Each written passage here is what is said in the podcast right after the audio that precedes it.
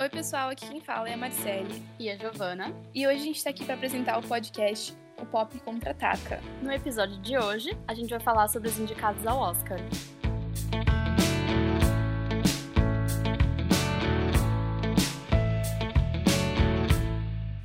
Primeiramente, a gente vai falar um pouco sobre as noções gerais que a gente teve sobre os indicados, depois sobre os indicados da categoria de melhor filme, e no final, algumas menções honrosas. Para começar, a gente pode falar um pouco sobre o Oscar no geral. Eu acho que esse ano estamos melhorando na questão de representatividade de diversas etnias e tudo mais, mas ainda um, um longo caminho a percorrer. Sim, por exemplo, o Oscar nesse ano indicou várias pessoas assim não brancas é, em diversas categorias, inclusive a Chloe Zhao, que é a diretora de Nomadland, diretora e roteirista, diga-se por passagem, essa mulher é completíssima. Foi a primeira mulher não branca a ser indicada à categoria de melhor direção. Isso é uma conquista gigantesca para mulheres do mundo inteiro, especialmente as amarelas, assim como ela. Sim, e eu acho que um, é, já vou pular para os temas. Acho que um tema geral que eu percebi também foi o luto. Tem muitos filmes que falam sobre lidar com o luto, como Nomadland. Óbvio que isso é em relação ao, ao ano que a gente teve, né? Que muitas pessoas tiveram que lidar com esse sentimento e ele foi refletido no cinema. Sim, eu também achei que um tema muito recorrente nessa temporada de premiação foi o tema de lutas políticas relacionado ao movimento de direitos civis nos anos 60, 70, durante a época dos Panteras Negras. Por exemplo, teve o Sete de Chicago, que conta um pouco da história do Bob Seale, e Judas e o Messias Negro também aborda um pouco a história do Bob Seale e vários outros personagens. Enfim, a gente vai se aprofundar daqui a pouco nisso, mas eu acho que essas indicações assim mais diversas e voltadas também ao movimento negro têm bastante relação com o fato de no ano passado o movimento Black Lives Matter, que já tem sido crescente há muitos anos, ter tido um estopim gigantesco com a morte do George Floyd. Então eu acho que isso sim provocou um olhar mais atento para esse tipo de obra. Enfim. É melhor a gente já deixar um aviso aqui, né, que talvez eventualmente no meio do podcast a gente pode acabar dando algum spoiler. A gente tentou tomar cuidado e não falar sobre os pontos principais, os pontos chocantes dos filmes, mas pode haver momentos em que a gente vai começar a falar um pouco mais em detalhes sobre a história. E se você tem algum problema com isso, então pula alguns segundos quando a gente começar a falar. E é isso. Eu acho que agora a gente já pode falar sobre os filmes especificamente. A gente podia começar por Bela Vingança, né? Em inglês, Promising Young Woman. Basicamente, o filme segue a história da Cassandra, que estudava numa escola de medicina quando ela era mais jovem, com uma amiga chamada Nina. Até que essa amiga é estuprada e depois desse abuso, as duas recorrem à polícia, às autoridades para conseguir justiça, são completamente desprezadas pelas pessoas em geral. Cassandra acaba ficando muito afetada ao longo da vida dela por causa do que ocorreu com a amiga dela. E especialmente porque pouco tempo depois do abuso ela acabou morrendo e é bom você assistir o filme sobre o desenrolar disso, porque com o impacto que esse ocorrido teve na vida da Cassandra, ela acaba procurando fazer justiça com as próprias mãos. Ele foi dirigido e escrito por uma mulher, o nome dela é Emerald Fennell. Inclusive, ela foi maravilhosa. Também essa mulher é outra mulher completíssima. Como podemos ver, as duas trabalharam muito para merecer essa indicação desse ano, tanto a Emerald como a Chloe. Eu vou falar sobre as minhas impressões do filme. A primeira vez que eu assisti, eu amei. Eu fiquei, nossa, que filme incrível. Aí eu reassisti e eu odiei. Então agora eu não sei se eu amo ou odeio, mas eu vou, vou falar mais ou menos assim, ó. A primeira vez que eu vi, eu acho que eu gostei muito. Primeiro porque já começa numa baita de uma ironia com a música Boys da Charlie XCX, que é tipo perfeita assim. O filme inteiro ele tem um humor muito sagaz, é um humor irônico, é um humor muito bom. Eu gostei muito da fotografia, que ela é pastel e ela contrasta muito com o tema do filme, porque ele é quase um thriller, mais ou menos, e as cores fofinhas e os looks da protagonista, todos estereotipicamente femininos e fofinhos, achei muito engraçado. O meu problema com o filme. Eu já pode começar a meter o pau no filme? Pode. Tá bom, vontade, então amiga. ok. Vou meter o pau no filme sim. Tem alguns pontos específicos que me incomodam muito. Quem não viu o final ainda, pula aí uns 30 segundos. Ok, já posso falar. Então, eu acho que o final é bizarro. É simplesmente bizarro, porque o filme inteiro você é levado a entender que a polícia não levou a sério o estupro da melhor amiga da protagonista. Ah, e detalhe, eu reparei hoje, porque eu tava vendo um pouco de conteúdo sobre o filme para poder falar com mais propriedade no podcast. A palavra estupro não foi usada no filme inteiro. Sim. Falavam, tipo, com muitos nuances, bem representante, assim, do, do tabu da sociedade em relação a esse tema. Tipo, não Uhum. falavam estupro, não falavam abuso explicitamente, só ficavam pisando em ovos ao redor do tema. Eu acho que isso é uma escolha inteligente até da, da diretora, porque na vida real é assim. A gente não fala a palavra, a gente tem medo de falar, a gente não, não gosta. Mas, enfim, o que eu ia falar é que o filme inteiro a gente é levado a entender que a polícia não levou a sério, o caso foi largado de lado, nunca aconteceu nada na justiça, e tanto que a protagonista teve que fazer justiça pelas próprias mãos. E aí, no final, a gente é obrigado a acreditar que a polícia vai investigar a sério e vai prender o cara que matou a personagem principal. Ah, por favor, por favor. Não, isso não deu pra mim. Tipo, a primeira vez que eu assisti, eu não reparei nisso, porque eu tava naquele momento choque, assim. Porque o final é chocante, o final é surpreendente, o final te deixa naquele. Oh my god. Mas aí a segunda vez que você assiste de uma maneira mais crítica, você fica. Hum, peraí. Eu acho que se tivesse terminado o filme na parte em que a polícia vai investigar o caso dela ter sumido e não chega em nenhuma conclusão, eu acho que até faria mais sentido. Seria mais realista. Não é pro filme ser realista? Então vamos ser realista, vamos ser realista e acabar ali. Eu, até a primeira vez que eu assisti, eu fiquei, mano, não ia ter isso. Ela não ia ser gênia a ponto de planejar toda uma maneira em que a polícia ia descobrir. Não, não. Eu acho que faltou a crítica, eu acho que a crítica foi mal feita pra cacete.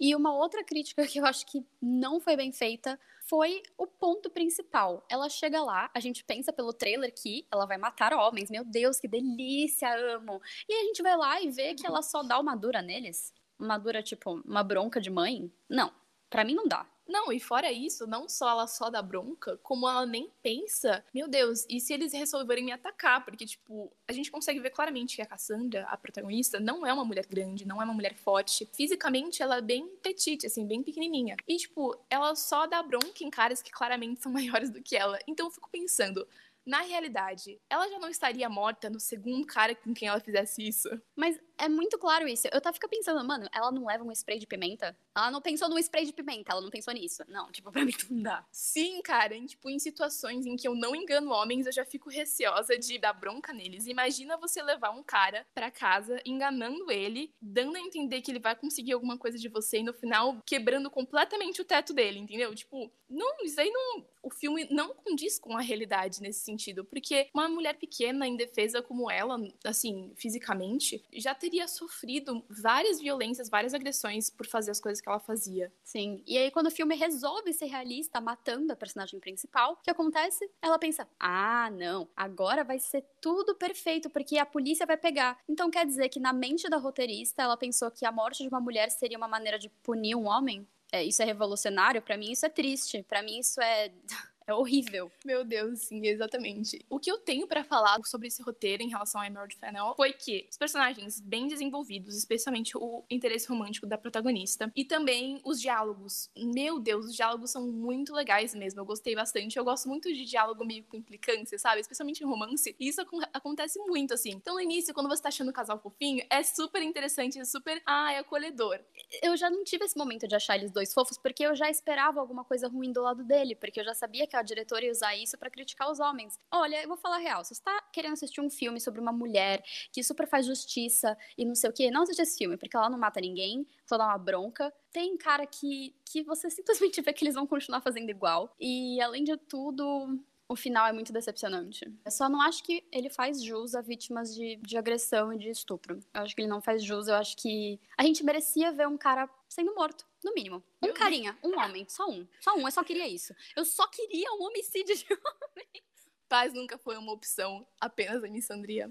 E com isso, com essa fala icônica agora, nós vamos pro próximo take, pro próximo filme, que seria Nomadland. Sim, esse filme, cara, a primeira coisa que eu pensei quando eu fechei a aba do filme foi: meu Deus, isso é muito um filme de conforto. Nomadland conta a história de uma idosa que, após perder o marido, a cidade em que ela mora, o emprego em que ela trabalha, resolve largar tudo, vender tudo e comprar um trailer. E ela vira uma nômade e ela viaja ao país através do seu trailer e encontrando pessoas ao longo da sua jornada. Esse é o tipo de filme que você senta no fim de um dia cansativo, que foi meu caso quando assisti esse filme, e você assiste meio com a cabeça vazia. Eu tinha acabado de estudar o dia inteiro, eu tava meio zonza, assim, eu tava meio maluca, mas eu sentei pra ver o filme e ele é tão pacífico, ao mesmo tempo tão sensível, tão emocional. E ele tem uma fotografia tão bela, tão sabe, natural e ao mesmo tempo a história retrata muito bem a realidade do, do americano depois da crise de 2008, porque o filme se passa em 2012, se eu não me engano, e ele fala sobre a jornada de algumas pessoas, assim, entre os 40 aos 70 anos, tentando lidar com os problemas do mercado no momento, entendeu? Sim, o filme é uma grande crítica ao capitalismo. Eu acho que isso é a minha parte favorita do filme, tá, meninas? Eu adorei, eles metem o pau, só que eles não fazem de uma maneira escancarada, tipo, não é um filme que tá ali para ser exatamente uma crítica social, mas ele tem críticas sociais que são muito inteligentes, eles são muito perspicazes nesse sentido. Sim, inclusive fala sobre a história da protagonista que perdeu seu lar, infelizmente, devido à crise de 2008, porque a empresa que mantinha esses funcionários nessa cidade faliu, foi fechada. E o que eu achei interessante também é que durante essa jornada de nômade da protagonista, mostra uma cena dela procurando emprego e fala bastante sobre o preconceito em relação a pessoas que são mais velhas. No caso, eu acho que a protagonista devia ter uns 60 anos, né? E no momento em que ela tá pedindo emprego, conversando com a moça dos recursos recursos humanos da empresa em que ela está se aplicando, a moça fala assim: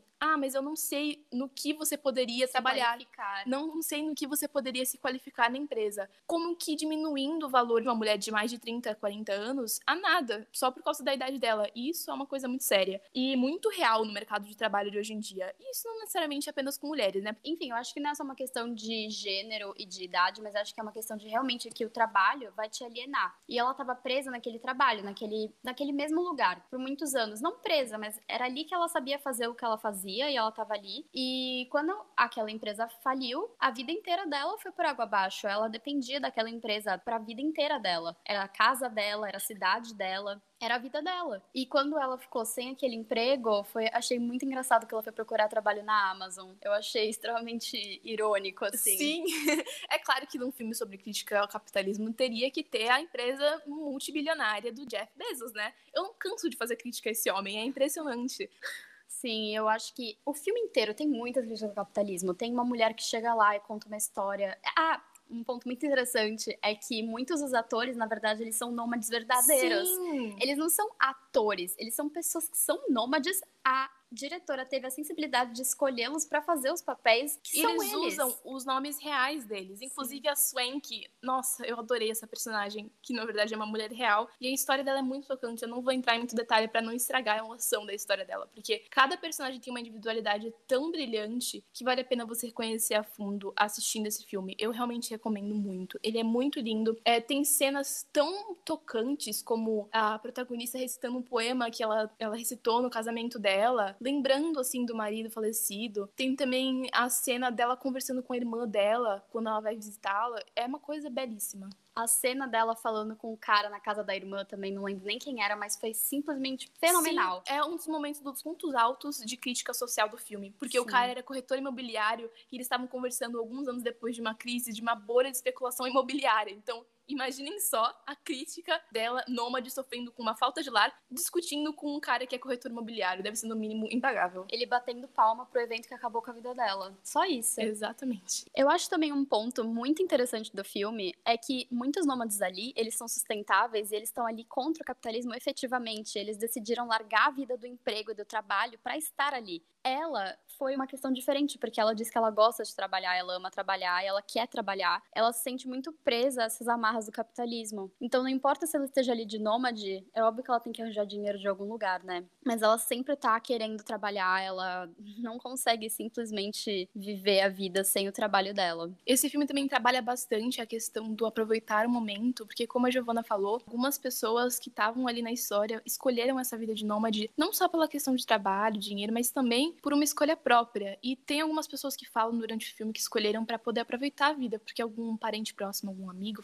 faleceram e deixaram para trás pontas soltas, as quais as pessoas não gostariam de repetir, os nômades não gostariam de repetir. Então eles escolheram essa vida para poder aproveitar e não deixar pontas soltas assim como as pessoas próximas deles que faleceram, infelizmente. É, eu acho que um outro ponto alto do filme, acho que o ponto mais alto do filme, é a parte em que ela tá conversando com um cara que ele perdeu o filho dele e ela se identifica muito com isso, porque ela perdeu o marido e eles têm uma conversa simplesmente muito emocionante sobre luto e tem uma frase muito importante do filme que é o que é lembrado vive. E ela fala: Olha, eu acho que eu passo a maior parte da minha vida só lembrando, por conta do luto. É, esse é um filme muito lindo, maravilhosamente coordenado, que tem, assim, uma fotografia que passa a solidão, a tristeza, ao mesmo tempo o acalento, o acolhimento, o companheirismo. E eu acho muito legal também a relação que a, a personagem da Frances McDormand, que foi inclusive indicada para melhor atriz, a personagem dela, ela cria laços muito íntimos, mas que ao mesmo tempo são feitos com aquele fantasma de logo essa pessoa não vai estar mais por perto. E dá pra ver que a intimidade que ela desenvolve com as pessoas é muito forte, mas ao mesmo tempo muito passageira, porque as duas pessoas sabem que daqui a pouco não vão estar mais juntas. Mas ao mesmo tempo eu acho isso muito lindo, porque as, eles aproveitam intensamente o momento que tem com a pessoa com quem elas fizeram um vínculo, mesmo sabendo que daqui a pouco ela não vai mais estar ali. Sim. E com isso vem uma das frases mais faladas no filme. Te vejo no final da estrada. Ele fala que eu posso te ver amanhã, posso te ver daqui a uma semana ou daqui a um ano, mas um dia eu vou te ver de novo. E isso também se relaciona com o luto. Enfim, é um filme lindo e eu realmente recomendo. Ele é um dos meus favoritos desse ano. Eu realmente não esperava que fosse um dos favoritos, mas sem dúvida é um dos favoritos também. E eu já super quero ser nômade agora. eu acho que eu sou um pouco patricinha demais para isso, incrivelmente, né? Comparando assim as duas, a gente pensaria que seria você, mas no final sou eu mesmo. É que cagar num balde é meio foda.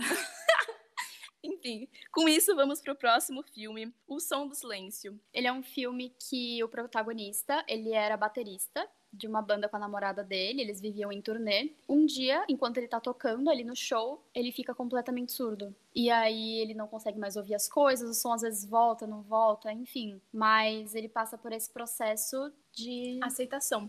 É um filme que retrata muito bem o processo de aceitação do desenvolvimento de uma deficiência, assim, porque tem os altos e baixos, assim, o jeito que foi trabalhado isso foi bem realista, foi bem vulnerável. E o início desse processo de aceitação é quando ele vai para uma comunidade que a namorada dele encontra para ele, separada do mundo externo, para que ele aprenda a ser surdo. É como eles chamam lá, você vai aprender a ser surdo. No começo ele tem muita resistência, mas ele vai passando por esses aprendizados e eu acho interessante que lá o líder dessa comunidade fala: aqui nós não tratamos a surdez como uma deficiência. Esse filme eu não esperava gostar tanto quanto eu gostei, mas é um filme bonito. Ele é um filme tocante. A fotografia dele no início me lembrou um pouco de Nasce uma Estrela, é, que eu gosto bastante, inclusive. Eu acho um filme extremamente necessário, traz uma representatividade interessante, porque no caso o protagonista, Riz Ahmed, né, o ator, ele, ele é marrom. Não sei exatamente de que etnia, não vou errar no caso, falando uma etnia da, a qual não é dele, mas ele é um homem marrom e ele foi indicado também para melhor ator. E muito merecido, inclusive, porque ele traz, assim, uma mistura de sentimentos muito interessante, assim. Ele foi. Ele trabalhou muito bem. O par romântico dele também, a, eu não sei exatamente o nome da atriz, acho que é Olivia Brooks, se eu não me engano. Olivia Cook, só um negócio assim. Olivia Cook, isso aí. Ela trabalhou muito bem também. Eu preferi ela no início do filme, mas no final do filme ela também fez um papel interessante, muito importante, inclusive, no fechamento da história. O filme também fala bastante sobre como um sistema de suporte é importante para pessoas que desenvolveram algum tipo de deficiência e também um sistema de suporte para pessoas que se automutilavam, porque no filme falam que tanto Ruben, que é o protagonista, quanto a Lu, que é a namorada dele, sofriam assim com alguns problemas psicológicos também. Os dois desenvolveram uma relação de suporte mútuo em que ambos se ajudavam a fim de sobreviver. E aí eu acho que é interessante que no filme mostra que por mais que eles se sentissem bem na relação, eles eram codependentes um do outro completamente e que isso não é saudável. Por mais que eles se sentissem melhor um com o outro do que sozinhos, quando eles foram separados por conta da, das circunstâncias, das circunstâncias e ele foi para aquela comunidade, e ele encontrou um sistema de suporte para ele das pessoas ali dentro da comunidade, separado da namorada, a namorada evoluiu muito mais e ele também. Na verdade, eu achei interessante nesse filme como isso foi revelado, porque o Ruben foi para aquela comunidade meio que pensando só em voltar para ela. E ela foi também pensando bastante nele, prometeu que esperaria por ele. E o que acontece é que a Lu foi passando a crescer além dos problemas que tinham unido ela ao Ruben. E enquanto isso, ele abriu mão de aceitar a situação em que ele estava, tudo para poder voltar à vida que ele tinha antes. Bom, é meio óbvio que vai ganhar a edição de som, porque o nome do filme é Som do Silêncio. Duh. Sim, brincadeira. Tem umas partes muito, muito, assim, até meio agoniantes, né? Porque você sente realmente como é surdo através do áudio, porque tem uns apitos e meio que um som meio abafado. Então, eu acho bem interessante que ele mostra exatamente o que o Ruben está escutando, o que as outras pessoas que não são surdas estão escutando e o que ele escuta quando ele faz a cirurgia. E é tipo um som abafado de uma ligação com uma internet ruim, é simplesmente agoniante. E aí, às vezes esse som se mistura com o que outras pessoas estão escutando e o som. Enfim, Inclusive, aí a mixagem de som é perfeita. Inclusive, o nome inicial do filme é The Sound of Metal, que na tradução original, seria na tradução é, livre, seria o som do metal. O que é interessante, porque Ruben era um baterista de heavy metal, mas o som do implante dele também era bem semelhante a barulhos metálicos. Então é um trocadilho esse, esse título do filme e eu achei isso muito bem feito, inclusive. Verdade, verdade. Enfim, eu indico esse filme. Eu achei que a representatividade dele é maravilhosa, as atuações são incríveis e é isso. Então, agora vamos pro próximo filme, que é Minari. Ele é um filme coreano de uma família que vai da Coreia até os Estados Unidos em busca do famoso sonho americano. Inicialmente, eles se mudam para Califórnia, mas por algum imprevisto, eu não sei exatamente o que aconteceu, eles se mudam para outro estado, pro interior dos Estados Unidos. Pro Arkansas. Sim. É no interior dos Estados Unidos, não sei, minha geografia estadunidense. Hum. É caipira, enfim. É, então, acho que a gente tem que deixar de lado a geografia americana como uma reparação histórica por americanos serem burros, aquelas. Enfim. Então, e a história se desenrola quando o pai da família decide comprar um terreno no meio do interior dos Estados Unidos. Ele quer ter uma colheita de vegetais coreanos para vender para coreanos que estão se mudando para os Estados Unidos. Só que o que acontece? Eles precisam de alguém para cuidar das crianças, porque a mãe trabalha o dia inteiro fazendo sexagem de pintinhos e o pai tá sempre na, na lavoura, então eles precisam de alguém para cuidar das crianças. E aí que entra a avó. A avó é sem dúvidas a personagem mais interessante do filme inteiro. Ela é cheia de humor, ela é muito carismática e muito paciente com as crianças, diga-se de passagem, porque o filhinho do casal é o Demo. Meu Deus, ele é muito chato. No início eu pensei, oh, que fofinho, bonitinho, bu, bu, bu, bu, bu. Eventualmente ele se mostrou nem um pouco bonitinho, mas. ele tem de cara de fofo, ele tem de demônio. Ele é uma Deus. peste, essa criança, cara. Nossa, sério, essa avó. E o jeito que ela lida com a, a rebeldia dele em relação a ela é muito, assim, madura e ao mesmo tempo divertida e boba. Enfim, eu adorei esse filme nesse aspecto. A avó ganha o filme para mim, de verdade. Não é um dos meus favoritos desse ano, sem dúvidas, mas a Giovanna defende muito esse filme. Eu gostaria de saber o porquê. Gente, esse é meu filme favorito do Oscar desse ano, ponto final. É, eu gosto muito de O Sete de Chicago, eu gosto bastante de o Judas, Judas e Messias Negro. Negro. Judas e Messias Negro é o meu favorito e eu vou defender ele até a minha morte e daqui a pouco vocês vão saber porquê. Eu acho que ele ficaria assim, no meu segundo lugar. Eu, primeiro lugar tá Minari, com certeza. Eu achei que. Eu não sei nem descrever por que, que eu amo tanto esse filme, mas ele é perfeito, gente. Eu não sei. Nossa, sério, os coreanos estão mandando muito no Oscar. Sim, nossa, eu tô adorando o crescimento da indústria cinematográfica do, da Coreia do Sul, de verdade. Gente, a fotografia, perfeita. Casting, perfeito. Roteiro, impecável, perfeito, maravilhoso, incrível, icônico, simplesmente incrível, gente. É muito legal como eles trabalham com tanta fluidez. É, duas jornadas dos protagonistas: a jornada de imigrante e a jornada de trabalhador.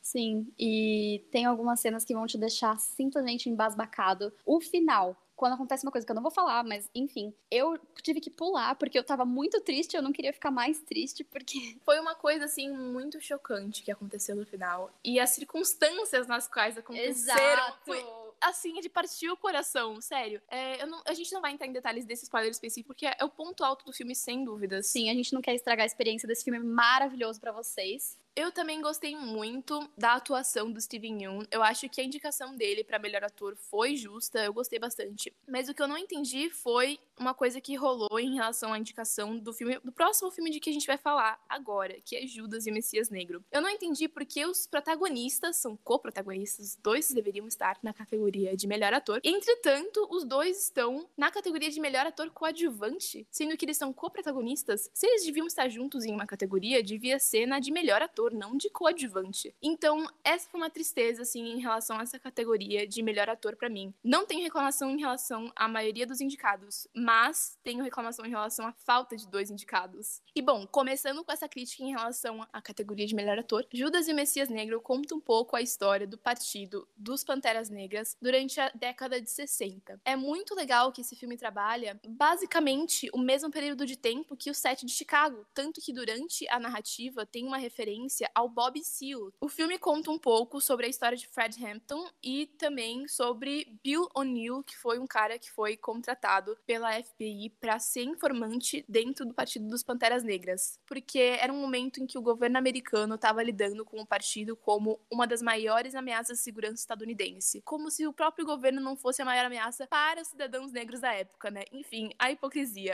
Bom, eu vou meter um pouco o pau, mas você, por favor, não me xingue. Olha. Provavelmente vou xingar, mas continua. eu acho a história muito forte. A história é incrível. Eles tinham a oportunidade de fazer um filme que eu acho que seria um pouco mais fluido. Eu achei que, assim, a maneira como foi feito não me agradou. Porque a história é incrível e eu reconheço e eu achei de arrepiar o cu, mas ele é perfeito. Só que a maneira como ele foi executado não me agradou muito, porque eu achei que tem algumas cenas que foram longas demais. Eu acho que tinham cenas que podiam ter sido cortadas e outras cenas que poderiam ter sido expandidas melhor. Eu não sei se eu vou entrar em detalhes sobre cada cena que eu não achei relevante ou cenas que eu achava que poderiam ter sido mais destacadas, mas eu acho que o timing do filme no geral, a maneira como ele é levado, sabe? Eu acho que poderia ter sido melhor. Então é isso que me incomodou, entendeu? Porque a história é tão boa que eu acho que eu esperava uma produção um pouco melhor. É, então, eu tô para reassistir o filme porque eu realmente amei muito ele, mas às vezes eu preciso de um pouco mais de perspectiva. Mas eu duvido que qualquer perspectiva vá mudar o fato de que esse filme filme é o melhor filme e vai ganhar melhor filme em nome de Jesus. Surra, Cala a boca. Enfim, é, uma coisa que eu achei simplesmente surreal nesse filme é a performance do Daniel Kaluuya. A Giovanna sabe que eu sou completamente cadelinha desse cara, ele é sensacional. Eu amo Corra, que foi um dos filmes de maior destaque dele, foi assim o pontapé na carreira dele, em que ele também tá maravilhoso, mas eu achei muito legal o fato de ele ter interpretado uma pessoa real, uma personalidade real da história história do partido dos Panteras Negras, que é o Fred Hampton. O que a Giovanna não gostou foi uma das coisas que eu mais gostei do filme, que foi a forma em que a história foi coordenada. Eu achei muito interessante também o desenvolvimento do personagem é, Bill O'Neill, né, que é o personagem do Lakeith Stanfield, que também foi indicado para melhor ator coadjuvante, infelizmente, assim como Daniel Kaluuya, ele deveria ter sido indicado para melhor ator. A performance desses dois personagens foi maravilhosamente coordenada, eles foram muito bem em todos os sentidos. Quem eu acho que ganha o melhor coadjuvante é o Lakeith Stanfield, que faz o Bill O'Neill, que no caso é o informante, porque a forma em que ele varia de completamente neutro, mentindo descaradamente pro partido, ele vai para chorando desesperadamente pelos conflitos internos enquanto fazendo isso. E isso é um contraste, assim, uma abrangência gigante, um leque gigante de atuação nesse personagem que o Lakeith entregou perfeitamente. Eu realmente não tenho palavras para descrever a performance desse cara, ele foi surreal. Não, realmente, eu concordo com você. A atuação, impecável, impecável. Eu acho que meu problema tá na edição mesmo na edição do filme. Pode ser. A fotografia eu achei maravilhosa. Desde o início, do início ao fim, eu achei a fotografia muito legal. E também eu achei interessante a relação do informante, o Bill, com o Mitchell, que é o cara que estava coordenando esse processo de informante. O Bill, é, ele viu o Mitchell como um exemplo, ele viu o Mitchell como molde para ele, sendo que eles vivem em circunstâncias completamente diferentes. O Bill, acho que inicialmente sem nem ter tanta consciência, porque dá para ver que no início do filme ele não é um cara com muita consciência social, ele acaba trabalhando a favor de um sistema opressor a ele. E eu acho que ao longo do filme o conflito dele vai crescendo cada vez mais, justamente por causa da realização dele desse problema. E ele vai percebendo os conflitos morais do que ele estava fazendo. Isso foi muito interessante, a mudança de, meu Deus, esse cara é um modelo para mim, para no final ele pensando, eu não quero fazer mais nada para esse cara, porque eu tô me sentindo um lixo em relação a isso. E aí, nossa, no final assim do filme, o modo que o Lake interpreta o conflito interno dele é sim igual, de verdade. Esse filme, uma obra prima sensacional, Chef's Kiss. Eu amo esse filme. É, realmente o final dele é muito impactante, se preparem. E depois ainda, quando termina a cena final e tudo mais, eles deixam alguns recados, algumas atualizações sobre as histórias reais dos personagens, o que é muito legal, porque a gente descobre que hoje em dia o filho do Fred Hampton e a mãe dele, no caso, no caso a esposa do Fred Hampton na época, ainda estão vivos e ainda coordenam o um movimento de ativismo em prol da comunidade negra. E isso é muito, muito incrível mesmo, especialmente depois de tudo que eles passaram pelo movimento, eles ainda estão dando todo o coração deles para isso. Isso é incrível.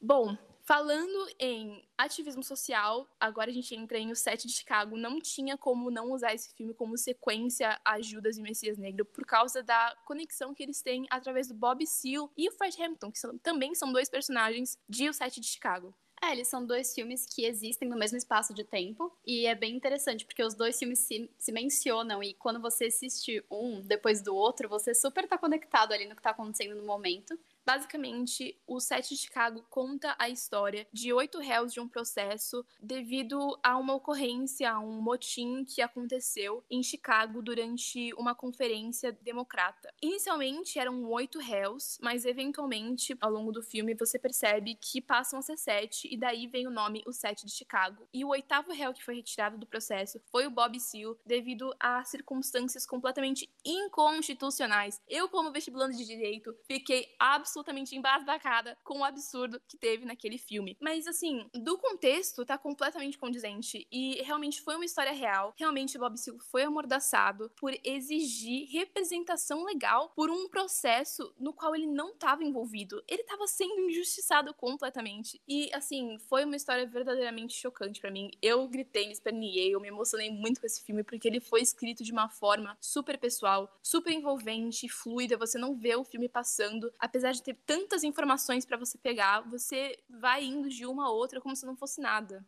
É, eu acho que em questão de edição, esse filme me agrada mais do que o Judas e o Messias Negro. Mas, de qualquer maneira, esse filme é um pouco mais Netflix, ele é um pouco mais hollywoodiano, então talvez agrade mais pessoas do que o outro. E além dessa questão de edição que eu gostei muito, eu gostei muito do humor do filme. O filme é engraçado, ponto final. É engraçado pra cacete. Tem milhares de momentos cômicos para quebrar essa tensão da injustiça que tá acontecendo. Porque é um filme que te deixa muito bravo, muito bravo com tudo que tá acontecendo. E eu acho que esses momentos cômicos foram realmente perfeitos para aliviar a tensão. E esses momentos cômicos são protagonizados especialmente pelo personagem do Eddie Redmayne e o personagem do Sacha Cohen, é, Baron Cohen, eu acho o nome dele, né? Os dois personagens desenvolvem uma relação de protagonismo antagonista que é sensacional. É perfeitamente feito, assim, não, não tenho palavras. São uns debates, assim, meio que de implicância e discordância, assim, mútua, que é surreal, porque o Abby Hoffman, que é o personagem do Sasha, ele tem uma tendência mais à contracultura hippie e tudo mais. E o Hayden, que é o personagem do Eddie Redmayne, ele já tende a um estilo mais diferente de democrata, que é o democrata estudante, é o democrata dentro dos padrões palatáveis para a sociedade contemporânea, que sabe ter um debate eloquente, enfim. Enquanto isso, o Hoffman, o Abby, ele é muito mais dane-se, eu não tô nem aí, eu quero quebrar essa roda da cultura que tá no momento, eu não acho isso correto, e a gente vai quebrar todo esse sistema que tá acontecendo e tudo mais. É uma dinâmica entre personagens muito legal, muito divertida. Em vários momentos do filme, ela é não só alívio cômico, como também um motivo para você pensar em vários outros assuntos importantes e, sérios, porque especialmente mais pro fim do filme, eles têm uma discussão muito séria esses dois personagens. E o que até então era só uma implicância bate e volta, se tornou uma discussão séria e com argumentos concretos. E isso foi assim um dos ápices do filme, sem dúvidas. É, o conflito deles principal são as diferentes vertentes deles. Cada um ali representa um grupo que todos eles estão em prol da mesma causa que é o fim da guerra do Vietnã e o fim do racismo, só que cada um ali tem a sua vertente, a sua abordagem e eles entram em conflito entre si mesmos. E eu acho uma. É realmente o que a Marcia falou, uma dinâmica muito boa. Bom, e além disso tudo que a gente falou até agora, é importante a gente também destacar o roteiro sensacional escrito pelo Aaron Sorkin, que geralmente tem demais esses roteiros políticos, né? Uma coisa desse filme que me incomodou muito, mas infelizmente é uma realidade total, não é um incômodo em relação à produção, mas sim a história trágica do filme, é o fato do juiz ser completamente, completamente enviesado em relação ao Bob Seale. Voltando na tecla dele, que eu falei um pouco antes, durante Judas e Messias Negro, esse juiz, Julius Hoffman, ele era completamente inapto para aquele julgamento, especialmente no que dizia respeito ao Bob Seale, tanto que devido à insistência dele em conseguir uma representação legal de acordo com as vontades dele, ele foi condenado a quatro anos de prisão na vida real. E esses quatro anos foram por desobediência no tribunal e é uma pena desproporcional ao que ele foi acusado, de verdade. No início dos anos 70 ainda ele foi acusado pelo assassinato de um informante do FBI também, que também foi abordado em Judas e Messias Negro. Mas enfim, eu só tô deixando aqui a observação da história de Bob Seale, que tá vivo até hoje, um dos poucos, inclusive, Panteras Negras que estão vivos até hoje, em liberdade. E além disso tudo, ainda tem um comentário que eu gostaria de fazer sobre o personagem que faz o promotor. Eu acho extremamente incoerente em algumas partes. Ele é meio trabalhado como vilão bonzinho, e isso me irrita muito, porque ele é meio que tratado como, nossa, coitadinho, o promotor que caiu no meio de um processo que ele não achava justo verdadeiramente por questões políticas,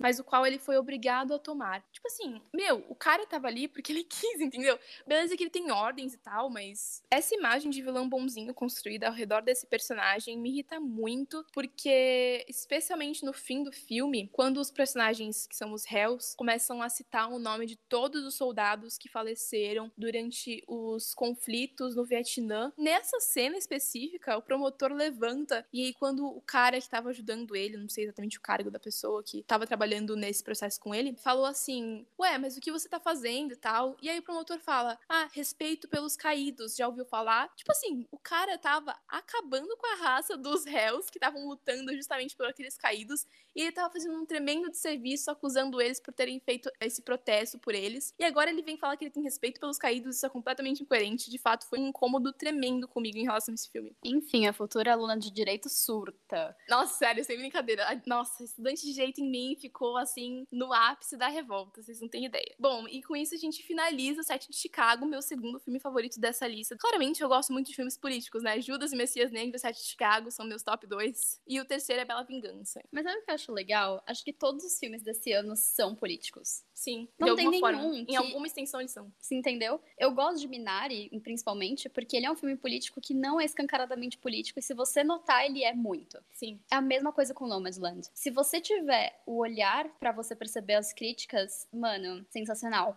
E agora a gente vai para Meu Pai. Eu não assisti esse filme, infelizmente, então vou deixar os comentários somente pra minha queridíssima amiga cinéfila, Giovana. Ai, meu Deus. Então, Meu Pai, o que, que eu falo sobre esse filme? É difícil de falar sobre o roteiro dele, sobre a sinopse, sem você dar um spoiler que vai meio que acabar com a graça do filme. Então eu vou falar que, assim, tem o personagem principal, que ele é um idoso, e ele tem a filha dele, que toma conta dele. Você nunca sabe se, de fato, ela toma conta dele porque ele precisa, ou se ela tá fazendo ele acreditar que ele precisa de ajuda, se ele é doente mental ou alguma coisa assim, porque ela quer que ele acredite nisso, entendeu? É, uma, é um estado constante de paranoia, de loucura no filme. Você nunca sabe em quem acreditar. Você não sabe se você vai pelo olhar do pai, você não sabe se você vai olhar pelo olhar dela. No final, tudo isso é esclarecido, mas é claro que eu não vou contar o final pra vocês. Mas eu achei muito interessante que tem várias simbologias no filme. Eu diria pra você se atentar aos looks da filha dele porque eles vão te fazer ter uma noção melhor de cronologia, porque o filme não é contado de uma maneira cronológica, porque o próprio personagem, ele não tem uma noção ciente da cronologia do tempo.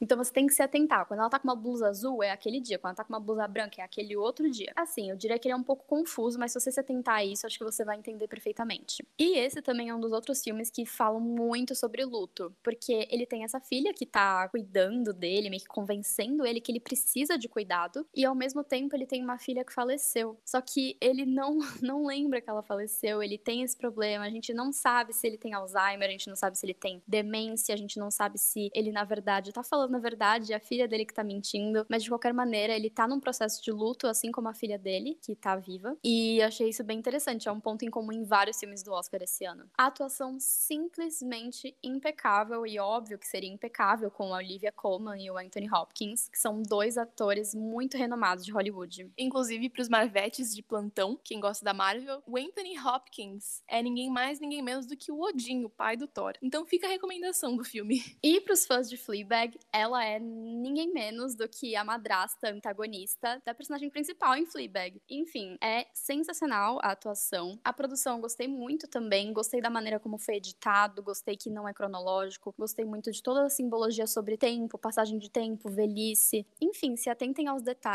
Eu sei que pode parecer um pouco confuso no começo, mas vai tudo ser explicado no final. E agora a gente vai pro último filme que infelizmente me decepcionou muito porque é do meu diretor favorito, que é o David Fincher. É uma obra completamente diferente de tudo que ele entregou até agora. O David Fincher, ele é o diretor de Clube da Luta, Garota Exemplar, A Rede Social. E ele também dirigiu alguns episódios de uma série que eu gosto bastante, que é Mindhunter. Mas esse filme especificamente não tem nenhuma nenhuma relação, assim, com nenhuma outra obra que ele entregou até agora. É um filme biográfico, mais ou menos, sobre o escritor, o roteirista de Cidadão Kane. E esse é um dos pontos que mais me incomodam. O filme precisa ser acompanhado por um contexto de estudo da política da década de 30. Você tem que assistir Cidadão Kane e você tem que saber um pouquinho sobre a história do backstage do filme, sobre o processo de criação. Sim, eu acho que o filme tem. Essa é uma frase muito famosa, mas o filme tem que bastar por si só. Não tem como você chegar num filme e tendo que saber um monte de conhecimento. É óbvio que tem filmes que você não precisa de dar um, um contexto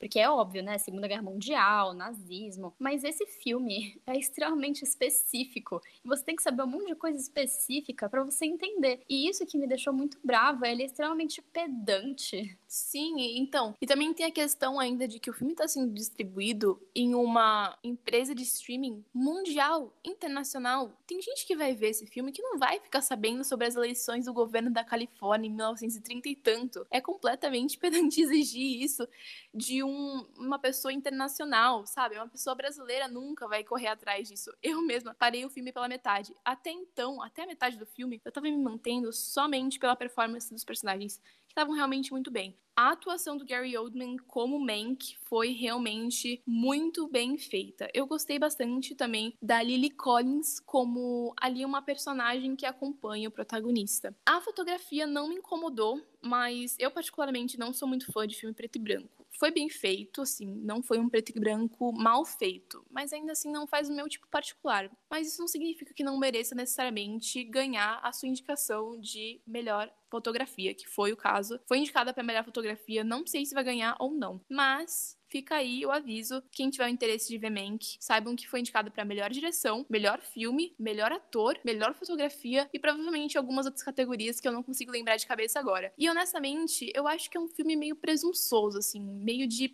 meio de cinéfilo pretencioso. Então, não é o meu tipo. Infelizmente, David Fincher me decepcionou, não foi dessa vez que ele lançou um filme interessante como seus últimos. É, galera, se vocês querem assistir esse filme, se atualizem melhor nesses fatos antes de você assistir, porque ele taca nome, taca personagem, taca rosto de gente que tu não vai lembrar e você vai ficar maluco. Mas, enfim, é isso. Acho que essa é a nossa impressão. A gente odiou.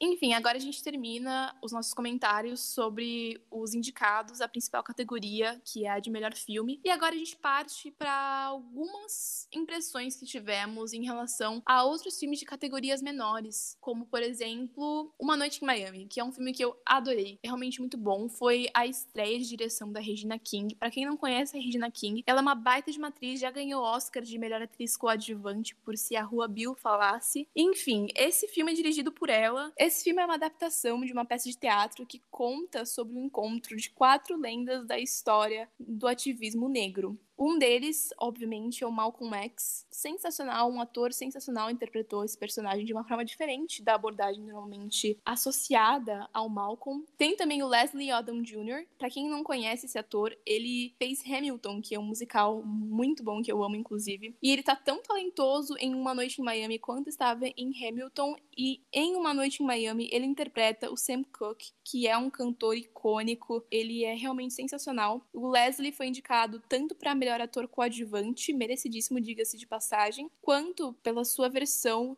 de A Change's Gonna Come, que foi indicada para melhor música original nessa temporada de Oscar. Além do Malcolm e do Sam, que foram os dois pontos altos do filme, sem dúvidas, a relação deles até me lembra bastante da relação entre o Abby Hoffman e o Hayden de O Set de Chicago, além desses dois, tem o Jim Brown, que é um jogador de futebol que está passando por um processo de se voltar ao cinema, mudar sua carreira na direção do cinema. E também tem o Muhammad Ali, antes de ser oficialmente Muhammad Ali, né? Antes dele se converter para o islamismo, e o seu nome era então na época Cassius Clay. E o filme conta um pouco a história desse encontro deles e tem diálogos geniais. O filme foi adaptado para roteiro de cinema pelo mesmo autor da peça original. Então, eu acredito que tenha sido uma adaptação justa, tenha sido uma adaptação apropriada, né? Considerando isso. Eu gostei bastante da fluidez do filme, exceto pelo fato de que no início a introdução foi bem longa, mais do que necessário. E quando chega a cena de sentar com os personagens, que é assim que você se sente, sentando e conversando com os personagens, você tem pouco tempo para o desenvolvimento de um diálogo. E apesar disso ter sido muito bem aproveitado, ainda assim eu sinto que se tivessem diminuído um pouco a introdução, teria sido melhor. A Giovanna não assistiu esse filme, infelizmente, por mais que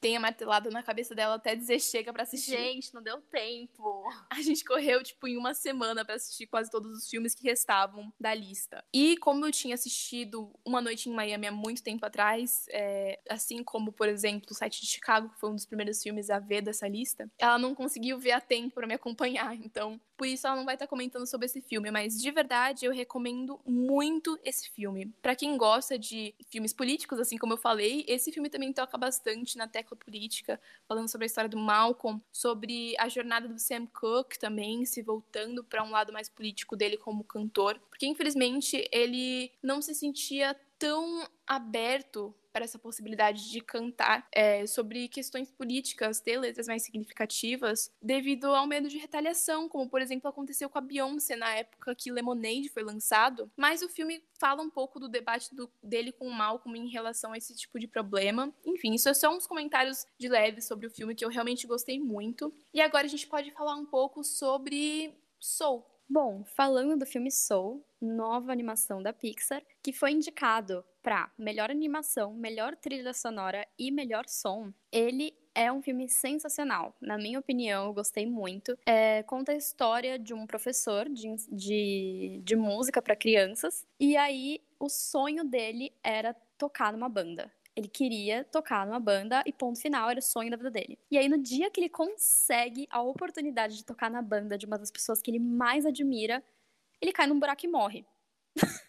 E eu acho que parece muito mórbido para um filme da, da Pixar, mas a maneira como o trabalho é incrível, porque a partir do momento que ele percebe que ele morreu, ele vai parar num mundo meio etéreo, assim, de criação de almas para que elas entrem no corpo de pessoas da Terra e virem pessoas. E lá dentro ele encontra uma dessas almas, que é a alma 22. E essa alma é uma alma que até hoje não conseguiu encontrar uma paixão. Ela não conseguiu encontrar o propósito dela para ela poder entrar num corpo humano e vir para a Terra. E diga-se de passagem que a 22, no, na dublagem original, é dublada por uma das produtoras, roteiristas favoritas da Giovanna, que é a Tina Fey. E é muito engraçado porque durante o filme eles falam, o protagonista fala pra 22, nossa, por que, que a sua voz parece de uma mulher branca de meia idade? E é muito engraçado isso, porque é literalmente o que a Tina Fey é. Sim, gente, o filme é muito engraçado, ele é muito bem produzido, óbvio, porque ele é da Pixar. A dinâmica que ele tem com essa alma 22, porque é o ele é encarregado de fazer com que essa alma encontre o propósito dele aqui na Terra, é muito engraçado, porque ela é toda rebelde e ele tá desesperadamente querendo voltar pra Terra para ele conseguir trabalhar na banda, porque ele acredita que ele só vai ser feliz quando ele conseguir fazer isso. Esse filme, na verdade, é um filme da Pixar que eu tive a impressão de que tem um teor mais adulto. Não é o tipo de filme que nem Viva a Vida é uma Festa, que tem um teor adulto, mas também é apelativo a crianças. Soul é um filme que também vai divertir alguma criança ou outra, mas eu sinto que tem um tema um pouco mais maduro, que vai fugir um pouquinho do entendimento de certa faixa etária mais jovem. É, porque é um tema bem maduro, né? O sentido da vida. Você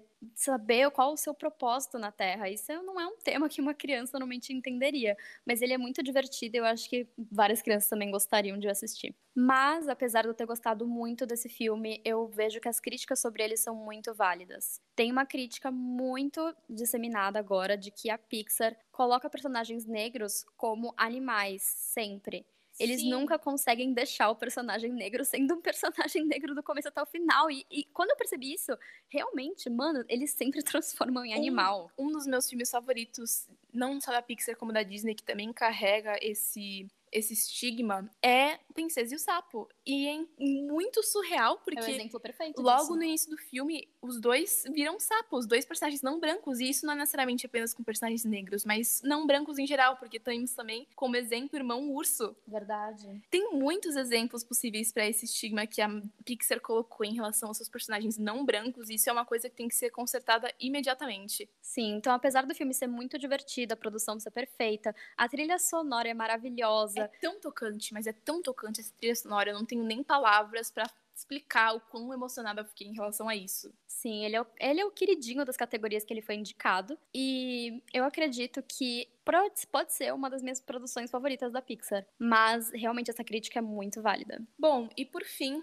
vamos falar de um filme que é realmente muito emocionante, dadas as circunstâncias em que ele foi lançado, que é A Suprema Voz do Blues. Com certeza é uma menção honrosa que não poderia ser esquecida, devido à tragédia que foi a morte do ator principal, o Chadwick Boseman, que foi indicado a melhor ator nessa temporada de Oscar. E realmente foi uma indicação muito merecida. A Gi não teve oportunidade de assistir esse filme devido à questão do tempo também. Mas eu assisti, particularmente, eu achei, assim, de um talento maravilhoso. Eu conheci o Chadwick pelo trabalho dele como Pantera Negra, porque eu gosto muito do universo cinematográfico da Marvel. Mas associando o Chadwick a Pantera Negra versus ao Livy, que é o personagem dele em Suprema Voz do blues, qualquer pessoa ficaria completamente chocada percebendo as diferenças gritantes entre a, a performance dele com esses dois personagens. Ele se transforma e se entrega completamente à história do Liv, que sofreu muito durante a infância. Ele tem um, um monólogo simplesmente arrebatador sobre a infância sofrida dele e da mãe dele, do pai dele. Realmente é uma história muito emocionante, de muito impacto. E no final tem uma reviravolta que a performance do Chadwick fez com que se tornasse uma cena completamente impactante foi um, um desfecho, assim, inacreditável pro filme de verdade. É um filme que se passa em um único cenário, assim como Uma Noite em Miami, é, a partir de certo ponto do filme, no caso. E ainda assim consegue ser um filme que te envolve naquele ambiente e te faz sentir como um espectador físico do que tá se passando ali. A Viola Davis se superou, ela é maravilhosa. Na verdade, essa mulher nunca não se supera, porque ela é simplesmente sensacional em qualquer papel em que ela coloque as mãos. O filme conta um pouco sobre a história justamente da personagem da Viola Davis Davis, que é uma cantora de blues maravilhosa, que é a Ma Rainey. Conta um pouco a história dela enquanto ela está desenvolvendo um álbum novo. E fala também sobre como ela se impõe frequentemente diante do agente e do produtor brancos dela. Como ela tem que constantemente bater o pé para exigir as coisas, porque ela tem noção de que o que eles querem dela é meramente por interesse e não por uma noção de igualdade. E isso é muito bem aprofundado no filme, bem trabalhado através da personalidade fortíssima da protagonista. E também tem o Liv, que é o personagem do Chadwick Boseman, é muito bem construído, assim, cheio de camadas. Ele tem vários problemas que fazem com que ele seja um pouco instável ao longo do filme, mas é um processo interessante de ver, o de alta esperança de se tornar um artista solo ou líder de uma banda um dia. Apesar de ser em um único cenário, esse não foi o meu maior incômodo, tanto que Uma Noite em Miami foi um filme que eu amei, também tem esse aspecto de filme mas ainda assim eu não sei. Eu acho que alguma coisa no timing, no pacing, né, no tempo assim do filme não me agradou e isso afetou para mim a experiência do resto do filme inteiro, basicamente. Mas de qualquer forma, é um filme bom, as performances compram completamente a proposta do filme, já é o suficiente por si só para você assistir. As performances surreais da Viola e do Chadwick. Bom, gente, é isso. Se você chegou até aqui, parabéns, porque eu sei que a gente falou pra caramba. É, eu queria agradecer você que chegou até aqui, caro ouvinte. E é isso, esse foi o primeiro episódio da nossa série sobre cultura pop, cinema, enfim. A gente não sabe qual vai ser o próximo episódio ainda, mas fiquem ligados. É, tomara que esse episódio consiga ser liberado até o próximo Oscar, senão vai ser meio despropositado, né? Porque a gente assistiu os filmes que nem loucas na última semana para poder gravar esse episódio para vocês, falando um pouco sobre os indicados ao Oscar. Espero que vocês tenham gostado. Então é isso, você acabou de assistir o podcast O Pop, Pop Contra-Ataca. Esperamos ver vocês em próximos episódios, quem sabe. E é isso, muito obrigada por ouvir. Bye!